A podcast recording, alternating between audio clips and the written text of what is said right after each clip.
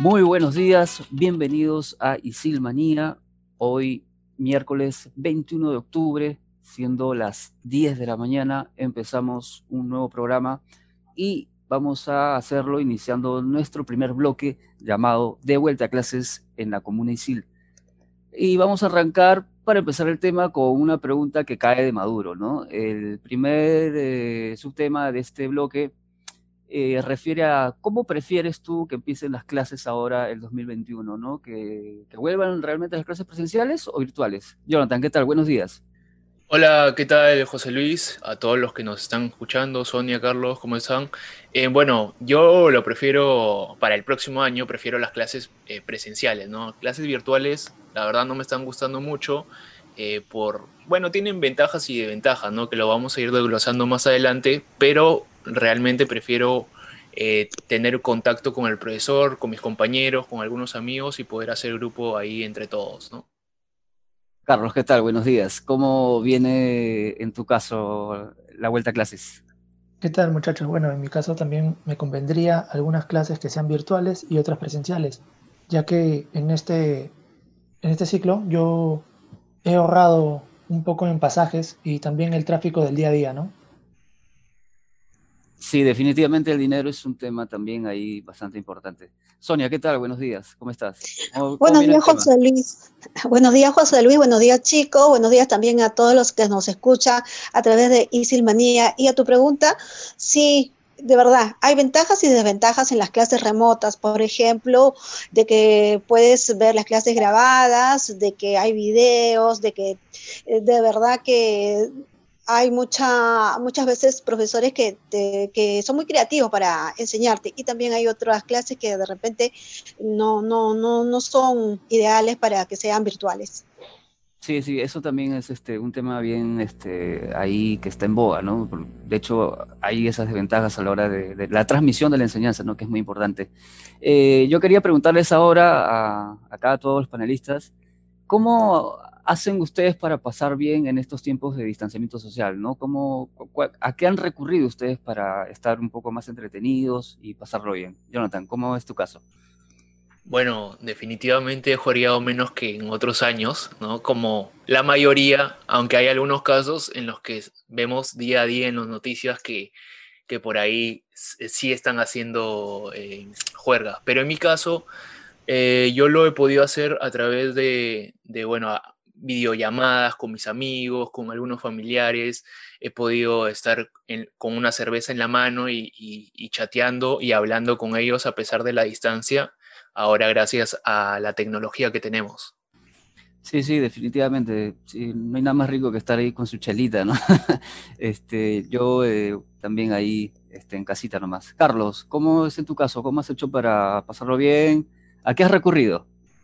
Bueno, muchachos, también como ustedes, la, he sufrido, la he sufrido. Pero bueno, también como Jonathan dice, este, la tecnología ha unido a las personas a través de una pantalla. Y a través de eso yo me tomo michelitas ahí con algunas amigas, amigos, ahí compartimos, hacemos nuestro party, ponemos música.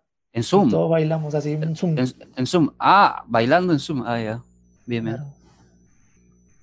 Eso nomás, has, has, estado haciendo eso, no, no, no has hecho otra cosa, no sé. No, solo eso. Y en casa tomando nomás con. Ah, full, de casa, algo, algo tranquilo. Full, vaso, full vaso. vaso lleno nomás. bueno. Sonia, ¿qué tal? ¿Tú cómo has hecho para pasarlo todo este confinamiento y ahora después, ¿no? Ya que tenemos más libertad para salir. ¿Qué estás haciendo ahí para entretenerte? Claro, durante la cuarentena, como todos, ¿no? Full videollamadas, Zoom, ahí conectando con gente que no había visto hace tiempo y eso ha sido muy, muy bonito, ¿no? Reencontrarme con gente de colegio, en fin, gente que está en otros países también y he tenido la oportunidad de estar pero ahora, pero ahora, pero ahora ya, ya se puede salir un poco más, ¿no? Ahora que comes la cosa, ¿cómo, cómo viene tu Sí, sí, sí, José Luis, ahora se puede salir y, claro, con lo que me queda de tiempo después del trabajo y las clases, de repente a veces un fin de semana, de repente me voy ahí a las tiendas con unas amigas y, y así la paso, ¿no? Y en casa de repente con Netflix. Claro, sí, eh, bueno, en realidad no, no, hay, no hay mucho que hacer tampoco, ¿no? Eh, pero en estos tiempos no, no, hay mucho que hacer, ¿no? O, te tomas algo, o no sé, te lees un libro y se acabó una película nada más. Bien, ahora eh, ya vamos a, entrar al segundo bloque, pero antes vamos a ir a una pausa. Si es lunes y en las compras queremos ahorrar. ¿Sabes qué buscamos? Precioso. Si es martes y una receta vamos a intentar. ¿Sabes qué buscamos? Precioso. Si es miércoles y algo rico deseamos probar. ¿Sabes qué buscamos? Precioso. Si es jueves de series, pero la tele toca renovar. ¿Sabes qué buscamos? Precioso. Si es fin de semana y una parrillada pensamos disfrutar. ¿Sabes qué buscamos? Precioso. Si buscas precios bajos, en Totus encuentras preciosos todos los días. Mamá sabe, Totus. Llega Music Market con su nuevo lote de instrumentos y accesorios para tu banda en las mejores marcas y precios a tu alcance. Podrás encontrar desde uñas, fundas, pedales, guitarras eléctricas y acústicas en marcas como Gibson, Fender, Jackson, PRS y todo lo que se te ocurra a los precios más bajos de siempre. Es Music Market en su clásico local de la avenida Benavides 372 en Miraflores. Te espera con lo mejor de la música. Visítanos de lunes a sábados de 9 a 5 de la tarde. Music Market, lo mejor del rock. Bienvenidos de vuelta a Isilmanía. Eh, vamos a iniciar este segundo bloque eh, con eh, la nueva disposición del Ministerio de Educación que habla de que este año virtual, todos los que hemos cursado, ya sea colegios, universidades, institutos, vamos a tener un previo, una previa evaluación para determinar la validez de todo este año virtual. Así que inicio la rueda de preguntas con Jonathan. ¿Cómo ves, cómo evalúas tú esta disposición del Ministerio? Bueno, sí, recién nos hemos enterado de eso, creo que es una noticia reciente que justamente nos comentabas, José Luis, y, la verdad me parece algo bueno, ¿no? Em, porque necesitamos, todos nosotros también como estudiantes, necesitamos que cada uno de los profesionales que salga tenga la capacidad de poder mostrarse en algún campo laboral y pueda ejercer eh, de, la, de, la, mejor manera sus, sus conocimientos, ¿no? Pero sí eh, creo también que nuestra institución debe eh, aportarnos, debe apoyarnos en cuanto a, lo que va a ser ese examen, ¿no? Digamos, nos asesore, eh, nos prepare para, para poder realizar de la mejor forma dicho, dicho, dicha evaluación. Entonces creo yo que, que, nos deben anunciar ya si es que se va a dar este ciclo, ¿no? O el otro, o cuando sea, nos deben anunciar desde ya. Sí, igual se está viendo ahí la, cómo es la, la situación, ¿no? De, de, todos los estudiantes y ya me imagino que Isil va a ser su pronta, este, su pronto anuncio, ¿no? Carlos, ¿cómo ves tú, cómo evalúas tú todo esto que está en una disposición del, del, ministerio? Bueno, nos han agarrado fríos con esta nueva disposición, en verdad, ¿no, muchachos? Eh, en sí lo único que nos queda es no relajarnos y ponernos pilas para seguir adelante, tratar de que ISIL como institución pueda brindarnos unas evaluaciones como para prepararnos para estar listos para esa, ese nuevo reto ¿no? que se viene. Sí, bueno, otro tema es de también cómo, cómo vienen los profesores, ¿no? Pero eso ya vamos a hablarlo más adelante. Sonia, ¿cómo ves tú esa situación? ¿Cómo, cómo te cae a ti la evaluación? Claro, yo creo que si el ministerio ha dado a conocer esa, esa información, de repente también debe aclarar eh, para cuándo se va a llevar a cabo, ¿no? Si yo creo que de repente será para el próximo año 2021, porque si no, de alguna manera ya nos habrían mandado alguna notificación ISIL, porque siempre de todo lo que va a hacerse en ISIL, eh, constantemente nos están dando la información eh, actualizada. Entonces yo pienso que de repente tendríamos que ver cuándo se va a ejecutar esa norma. En realidad la norma se va, a, ejecutar para este año, pero el examen se va a dar recién el, el 2021, creo que enero, febrero más o menos, y ahí cada uno va a poder ser evaluado, ¿no? Eh, bien, hay otro tema que está, vamos a tocar acá, que es básicamente las experiencias que ustedes han tenido en ISIL, ¿no? A lo largo de todo este tiempo, no sé, dos años, dos años y medio o tres años, no sé cuánto tiempo llevan. Eh, pero a nivel personal, ¿no? ¿Cómo, han, eh, ¿Cómo ha sido la convivencia con, con, los demás alumnos, profesores, no sé, algo, algo interesante que puedan contar, a ver, algo así que quieran compartir, que les haya marcado, una anécdota, no sé. Jonathan, empezamos.